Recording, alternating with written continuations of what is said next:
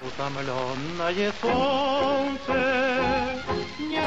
Встретишь ветерочка, милая в садочке.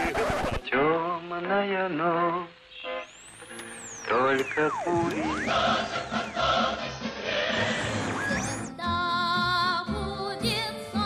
Если надо, защищается блестяще. Великолепно. Время и песни.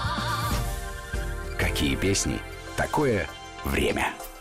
Здравствуйте, уважаемые слушатели! В студии Вести ФМ Марат Сафаров и Гия Саралидзе. Это программа «Время и песни». Приветствую, Марат. Гия, приветствую. Сегодня 1966 год. По уже сложившейся традиции, в начале о времени, затем перейдем к песням. 66 год. Президент Франции Шарль де Голь объявляет о намерении Франции выйти из военной организации НАТО. В начале года он это делает, и к концу года действительно Франция покидает НАТО. Но, правда, не навсегда, как мы знаем. Папа Римский отменяет отлучение от церкви, наложенное на католиков, которые состоят в браке с некатоликами. Именно в этом году происходит такое знаковое событие. Луна-9, запущенная 31 января, впервые в мире осуществила посадку на поверхность Луны в районе океана Бури, передала первую лунную фотопанораму. Да, конечно, это прямо знаковое тоже событие, которое связано с космосом. Мы много и в 50-х, конце 50-х, 60-х годах говорим о космосе и о значении ее именно вот для этого времени, в том числе, кстати, и в музыкальной культуре. В Турине министр автопромышленности СССР Александр Тарасов подписал протокол об участии итальянской фирмы «Фиат» в сооружении промышленного комплекса по производству легковых автомобилей в СССР скоро появятся знаменитые «Жигули». В колхозах впервые введена ежемесячная плата, то есть вот ежемесячная зарплата. Впервые это случилось именно в 1966 году. И в 1966 же году Джон Леннон заявил, что ансамбль Битлз стал более популярным, чем Иисус Христос. В ответ на это высказывание в библейском так называемом поясе, это юг и средний запад США, начали сжигать пластинки с записями музыки этой группы. Очень тогда возмутились. Такая была реакция. Ну и этот год, он вообще для меня знаменательный, потому что я родился. Вот я и хотел об этом сказать. В этом году, тогда это была Карагандинская область э, Казахской э, ССР, э, город Джасказган. Поэтому для меня, конечно, очень интересно, а какие песни сопровождали мое появление на свет? Да, в этом году, в год вашего рождения, композитор Эдуард Колмановский в самом начале года пишет песню Алёша, он еще за несколько лет до этого побывал в Болгарии, ему там рассказали о памятнике, расположенном в городе Пловдиве, об истории создания этого памятника. Он вернулся домой, Эдуард Савельевич, в Москву и поделился со своим другом, поэтом Константином Ваншенкиным. Они очень активно работали в этот период времени. А Ваншенкин как-то вот тоже этой идеей загорелся от того, что может быть что-то сочинить или должно появиться какое-то стихотворение, посвященное этому подвигу. Сочинил стихи, потом появилась песня. Ее опубликовали вот в 1966 году в армейском журнале «Старшина-сержант» в номере, посвященном болгар-советской дружбе. И краснознаменный ансамбль Советской армии имени Александрова впервые исполнил эту песню, и она прозвучала впервые у подножия этого Пловдивского памятника советскому воину-освободителю. Потом с большим успехом в том же 66 году Московский хор молодежи и студентов на девятом всемирном фестивале э, молодежи и студентов же, да, в Софии э, тоже ее исполнил. Как-то она начала звучать и в Болгарии, и в России, и стала очень популярной. Для советских слушателей, вот так, чтобы это был радийный жанр, и чтобы они услышали ее актерскими, вокальными голосами. Все-таки это был такой дуэт болгарский, Маргарет Николова и Георгий Кордов, они ее исполнили, и это такой болгарский акцент, когда говорят не Алёша, а немножко так Альёша. Как-то вот немножко эта песня стала звучать уже и за пределами каких-то военных или датных выступлений, которые были посвящены событиям войны. Очень интересный прообраз у этого памятника, ну и, следовательно, у самой песни. Это был живой человек, он совсем недавно ушел из жизни в 2013 году. Алексей Иванович Курлатов из Алтайского края, участник Великой Отечественной войны, он участвовал и в битве на Курской дуге, и в боях на Украине, в частности в Никопольско-Криворожской наступательной операции. Но такой главный момент его жизни – это осень 1944 года, когда он участвовал в болгарской операции, прокладывал связь от Пловдива до Софии Черного моря, и там познакомился с болгарским связистом и участником болгарского сопротивления Методием Витанова. Они подружились, и он оставил на память своему другу Алексею Ивановичу фотографию свою. И когда война закончилась, и в Пловдиве сами жители этого города, я подчеркиваю это, это не идея такая вот официальная, официозная установить этот памятник, а именно жители освобожденного Пловдива решили а, воздвигнуть памятник советскому солдату-освободителю, то Методий Витанов предложил вот скульпторам посмотреть на эту фотографию русского солдата, русского богатыря. Действительно, Скурлатов был богатырь, э, и очень такой вот представительной внешности был. Вот именно с нее и лепить, что называется. Этот памятник был открыт, он был установлен на холме, стал символом этого города. В 1957 году он был уже торжественно открыт. Методий Витанов сказал, а моего друга звали Альёша. И вот как-то так этот памятник неофициально получил имя Алёша. Но там же есть, уж не знаю, насколько это миф или история о том, что Методий Витанов написал на постаменте Альёша, Альёша он да. так написал. Да. И название осталось в народе, и таким образом э, стали его называть. Да, потом он хотел на, протяжении многих лет найти своего друга и обратился в наш журнал «Огонек» советский, опубликовал там фотографию. Алексей Иванович вернулся на родину, он работал слесарем, он получил огонек и увидел свою фотографию-то. И он ее показал, значит, своим коллегам-слесарям. Они ему не поверили, они сказали, ну будешь ты тут завирать-то, тебя в огоньке напечатают. Но он ходил, ходил, значит, показывал, показывал и, в общем, добился своего. Таким образом, через много-много лет о нем узнали в Болгарии. В 1982 году Алексея Ивановича пригласили в Пловдив, он стал почетным гражданином города. Ну а потом были другие события, о которых как-то не хочется говорить особенно, потому что они были и прошли. Это события 90-х годов, хаоса, который был э, в Восточной Европе. Где-то он остался и сейчас. В Болгарии, слава богу, все-таки. Справедливость восторжествовала. И те силы, которые хотели этот памятник демонтировать, они проиграли. Но там именно народ встал на, На защиту. защиту, Они да. сказали, что мы поставили этот памятник, и не вам его Не рушить. вам его рушить, Это да, в, в этом отношении, конечно, большое спасибо всем жителям Пловдива, которые защитили этот памятник Да, и защитили, вместе с ним историю и память. Когда-то он, Алексей Скурлатов и его боевые товарищи защитили эту страну и освободили ее, а вот теперь защитили его образ. И более того, еще при жизни его пригласили вновь, уже в наше время в Пловдив, но он уже тяжело болел, был пожилым, он прожил 91 год, он не мог, но его дочь побывала в Пловдиве, и как-то вот закруглилась эта история. Но по-настоящему, конечно, песню сделали известными сейчас. Внимание наших радиослушателей, потому что будет парадокс, кто не знает, конечно. Знаменитый болгарский певец, живший в Советском Союзе, много выступавший Бедрос Киркоров и его сын Филипп, которые эту песню исполнили в одной из телевизионных программ. Они исполняли ее, кстати, на творческих вечерах Колмановского. И, наверное, будет правильнее, а кто-то немножко расслышит такой второй голос Филиппа Киркорова в этой песне. Мы ее и послушаем сегодня. Белеет ли в поле порожа, порожа, порожа, Белеет ли в поле порожа, И льгут ливни шумят. Стоит над горою Алеша, Алеша, Алеша, Стоит над горою Алеша, Болгарий русский солдат. Бедрос и Филипп Киркоровы неожиданно в нашей программе. Собственно, а вот песней неожиданно не назовешь, она, конечно же, символ времени.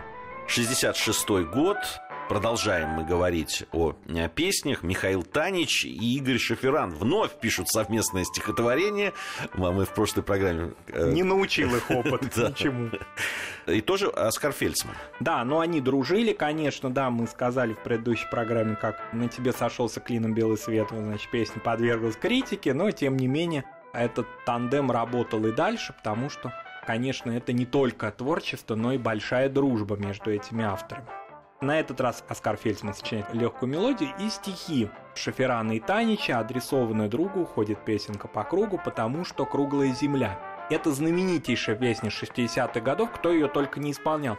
Мы говорили в одной из предыдущих программ, уже порядочное время назад, о Льве Барашкове. У нее такая горькая судьба. Он песню брал, делал ее популярной, а потом им маститые коллеги более такие энергичные, значит, забирали ее в свой репертуар, и, и становилась она уже мега популярной, и вроде как и о Льве Барашкове забывался. Вот здесь примерно такая же история, потому что он исполнял, и Нина Дорда исполняла, но по-настоящему все-таки это хит Эдуарда Хиля, который эту песню взял в свой репертуар. Это ленинградский известнейший артист, который много работал с Оскаром Фельдсманом, и он уже, в отличие от Барашкова и Дорда, много снимался на телевидении, поэтому популярностью обладал, конечно, несоизмеримо больше. Мы в исполнении Эдуарда Хиля эту песню и послушаем, фрагменты. Где-то песня сочинилась, и со скоростью ракеты в то же утро очутилась на другом краю планеты мимоходом, мимолетом, теплоходом, самолетом,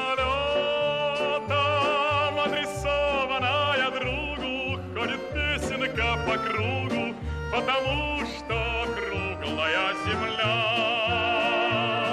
Адресованная другу, ходит песенка по кругу, потому что круглая земля.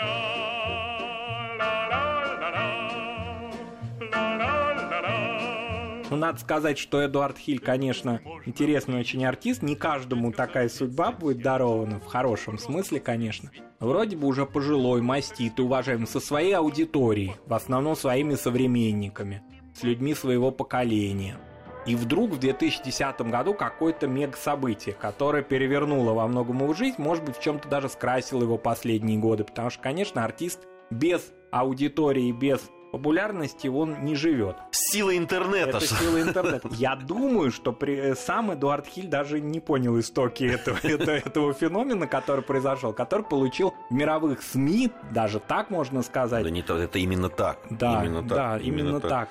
А Причем она пришла в «Мистер нашу Трололо». страну, оно пришло извне. Извне, да. Мистер Трололо. Это 2010 год. Хиль выступал. Ну, где он выступал? Он ну, в, Петербурге, там, на ретро-концертах, иногда в Москве.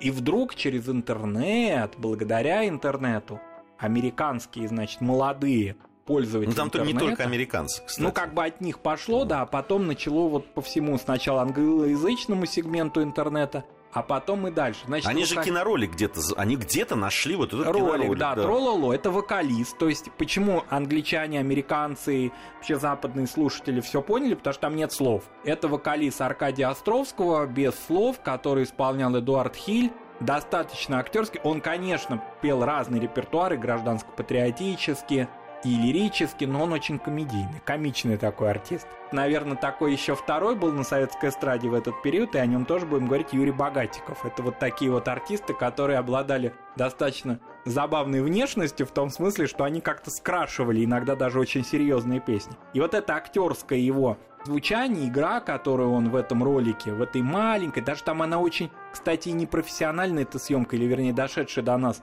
в таком достаточно плохом виде. Вот это трололо, конечно, взорвало интернет, и чего только не было. Но вот только один момент, что в день получения Оскара на церемонии в Лос-Анджелесе известный киноактер Кристоф Вальс, он, значит, спародировал Хиля. И Хилю предлагали ездить в турне по миру. Мы хотим вас увидеть, какой вы. Вот реально, исполните, пожалуйста, Ролло за любые деньги. В Германию, во Францию, Соединенные Штаты. Но этого не случилось, потому что интернет имеет э, такую особенность или такие интернет-ситуации, что они взрываются на несколько дней или даже недель, как Стролло. Ну, потом, конечно, все приходит на круги своя.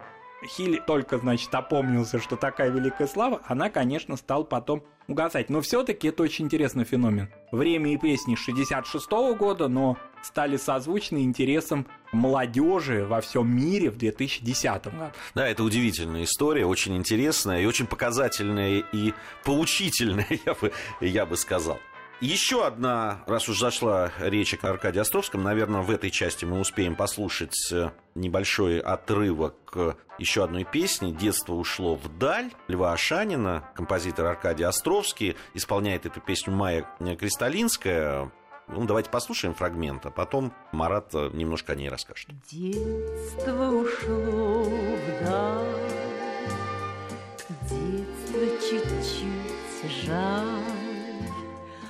Помню сердец стук и смелость глаз, вдруг И все сбылось и не сбылось. Венком сомнений и надежд переплелось. И счастья нет, и счастье ждет У наших старых, наших маленьких ворот.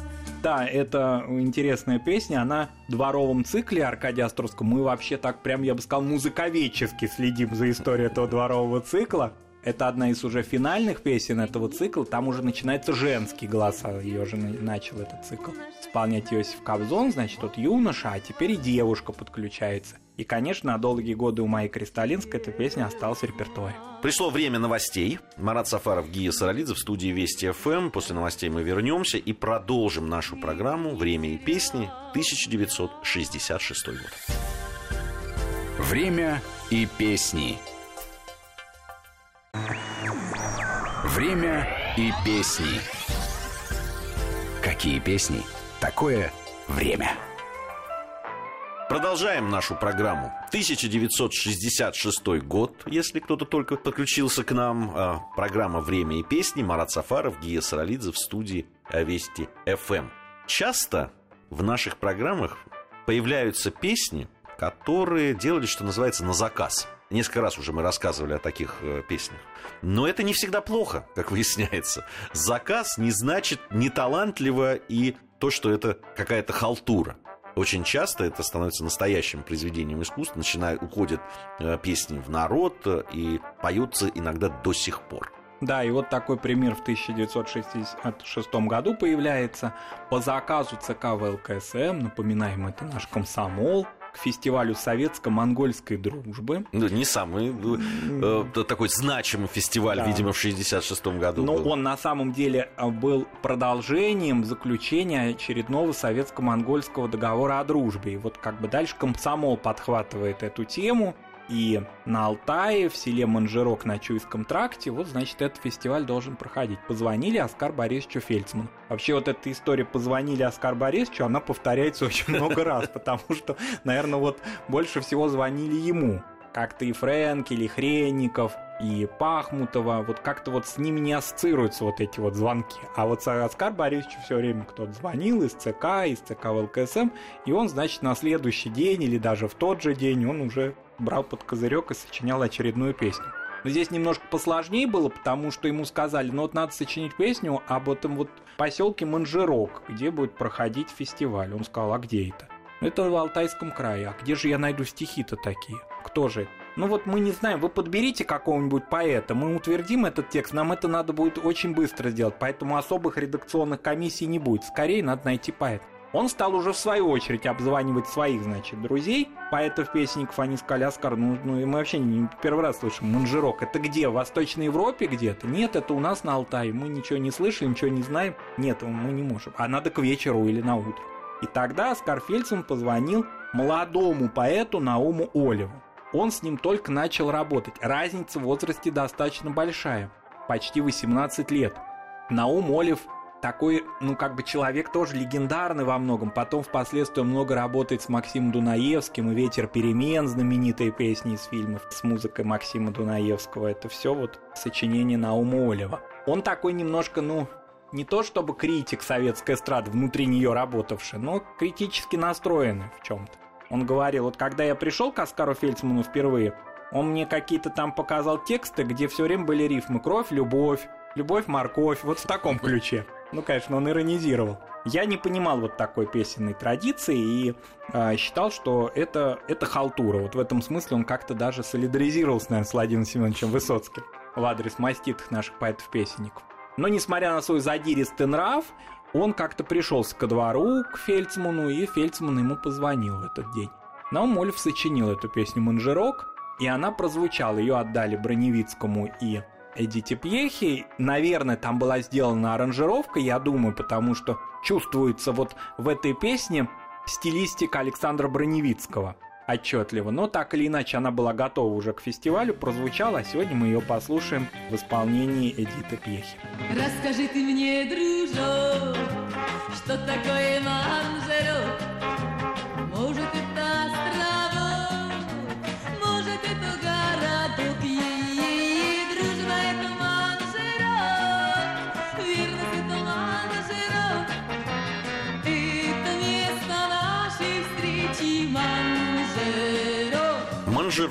Вот такая неожиданная песня в нашей программе. Не так часто, кстати, в наших программах э, «Время и песни» звучат песни иностранные, что называется. Но бывает, такое случается. Если действительно певец или песня, э, им исполненная, становится э, в том числе историей нашей страны и нашей песенной культуры. В 1966 году выходит студийный альбом Фрэнка Синатры «Strangers in the Night», э, «Путники в ночи». Он был удостоен премии Грэмми, исполнялся, понятно, бесконечное количество раз во всем мире разными исполнителями. Вообще, этот год там сенатор 11 раз становился лауреатом э, музыкальной награды, но, наверное, вот именно в 66 60... году ну, особенно. В 66 году это особенный э, год. И, конечно, несмотря на то, что в 1966 году в Советском Союзе, наверное, не, так часто можно было встретить да, записи с исполнением американских, в том числе, певцов, но все-таки Фрэнк Синатра, безусловно, его песни оставили свой след. Конечно, но, безусловно, образ его был в фильмах, которые иногда показывались в американских фильмах, как актер знаменитейший. А, если же брать все-таки записи, то это скорее какие-то раритетные американские пластинки, в основном в больших городах, Москве, в Ленинграде. Моряки привозили иногда Фрэнка Синатру в Одесский порт, в Батумский порт. Дальше вот они так как-то перетекали по всей стране, делали перезаписи, когда магнитофоны появлялись. Сейчас вот представить себе наш молодой радиослушатель, не сможет, да, что включали, значит, пластинку на проигрыватель, ставили магнитофон первый советский, вот это вот, значит, такое перетекание звуков происходило. Ну да, перезаписывали, перезаписывали. же знаменитые на костях, музыка на костях. Музыка на костях, да, на различных рентгеновских, значит, пленках, чего только не было. Так вот примерно Фрэнк Синатра и входил в а, песенную культуру, потому что, безусловно, это выдающийся и артист, и певец, и талоамериканец, кстати говоря, человек легендарный, человек с очень интересной, в чем-то даже таинственной судьбой. И в этом смысле вот э, пришедшие его песни сюда, к нам, э, в 66 году, вот как-то эхом с церемонии Грэмми, с его триумфа, а, кстати говоря, это вторая часть его жизни, это э, редкий пример артиста, который возродился после некоторого такого застоя, после некоторого спада своей карьеры и вновь вернулся триумфально на эстраду, и она пришла к нам, сюда. Надо сказать, что Фрэнк Синатра, конечно, никогда не был в Советском Союзе. Почему, конечно? Потому что большая часть американских артистов, в отличие, скажем, от французов или тем более от итальянцев, не бывали на гастролях. В перестроечные времена что-то такое намечалось, наклевывалось. Иосиф Давыдович Кобзон этим занимался приглашением, но Фрэнк Синатр поставил очень такое серьезное условие – он сказал, что концерт должен проходить на Красной площади, а тогда традиции на Васильевском спуске проводить концертов не было, это перестройка. И на концерте должен быть Михаил Горбачев. Вот и все. В таком случае я приеду. То есть денежный вопрос, вопрос гонорар даже не стоял как приоритет. Но если Давыч даже не стал Горбачеву потом эту информацию доносить, потому что это было невозможно. Так Фрэнк Синатра в Советский Союз не приехал, но тем не менее его последующие песни о Нью-Йорке и все остальные его хиты, конечно, советский слушатель узнавал. А сегодня мы послушаем «Путника в ночи».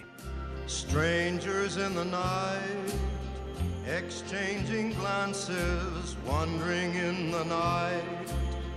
What were the chances we'd be sharing love before the night was through? Something in your eyes was so inviting, something in your smile was so exciting, something in my heart told me I must have you.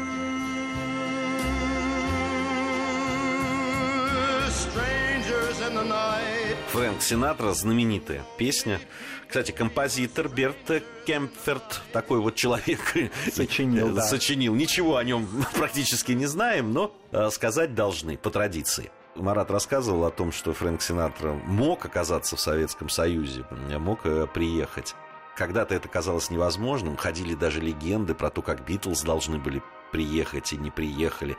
А кто-то рассказывал, что все-таки они приехали и дали какой-то секретный один концерт. На самом деле э, миф, конечно. С другой стороны, Маккартни все-таки на том самом Васильевском спуске, о котором Добрался. добрался до него, да, и в Питере выступал, и были концерты знаменитые в Лужниках у Майкла Джексона.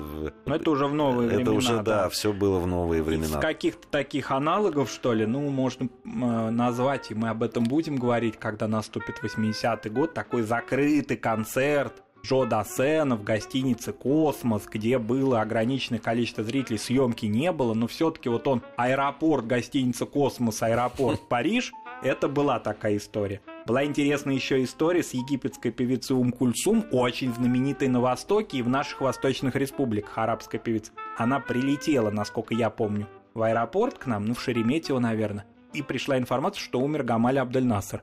Насел в самолет и улетел обратно. Вот такие истории бывали с Ну, гастролями за рубежом. новые истории и новые разговоры о времени и песнях в новых программах э, наших с Маратом. На этом время в нашей в эфире вышло. Спасибо большое всех, кто нас слушал. Спасибо. Марат Сафаров, Гия Саралидзе. До новых встреч. Время и песни.